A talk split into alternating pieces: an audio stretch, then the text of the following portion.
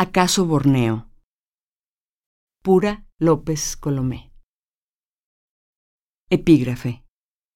Debo ser tu guía y quien te lleve desde este sitio humilde hasta otro eterno. Dante, Infierno, canto primero. Desde la madreperla de cualquier nombre, que va escorando, apuntalando a uno entre muchos semejantes, se abre un túnel insondable y el atisbo de su equivalente equidistante, no su igual. Digo anturio o astromelia y se enciende alguna flor de un infernal color de rosa y otra de pétalos rayados sobre fondo sin fin. Floresta y emerge el siglo de oro su modo de bautizar un bosque ameno. Algo me secretea. Si cantaras en letanía el entrevero de aquel huerto infantil, Caimito, Nance, Zaramullo, Chinalima, resonarían selvas interiores. En nada de esto pensabas tú en compañía del príncipe indonesio. Lo innombrable te mantuvo a distancia en reverencia. Iba en busca de su niña, natural de esos paisajes, como él mismo o su prosapia, tanto así que no podía extraviarse nunca entre, cabe, sobre, cerca, a orillas de aquellos manantiales, remolinos como la palma de su mano. Su vida, filial apego a cierta geografía, te mantuvo lejos no demasiado, no para impedir que a ti llegara el aullido bestial del instrumento de aliento de un corazón que lo ha perdido todo. Sollozaba el hombre, el monarca, el padre, ante un cadáver infantil en la ribera.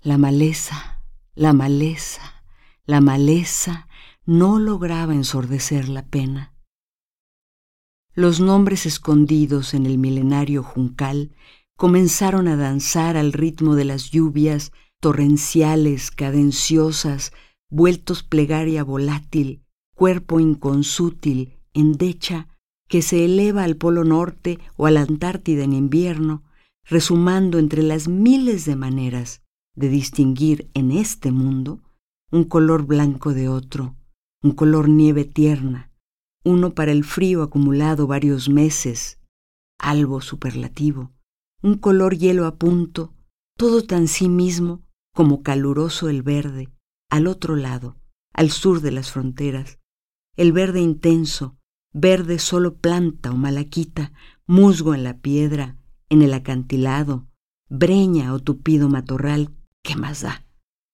Y el que denota, connota, anota, un palidecer, un carecer, un prescindir de tintes y matices poco a poco hasta la saciedad de la nada, para ser más adelante llamarada amarilla o color naranja, fuego frutal neozelandés o de un Borneo no imaginario, de latitud malaya, alcanzable con un grito, un desgarramiento real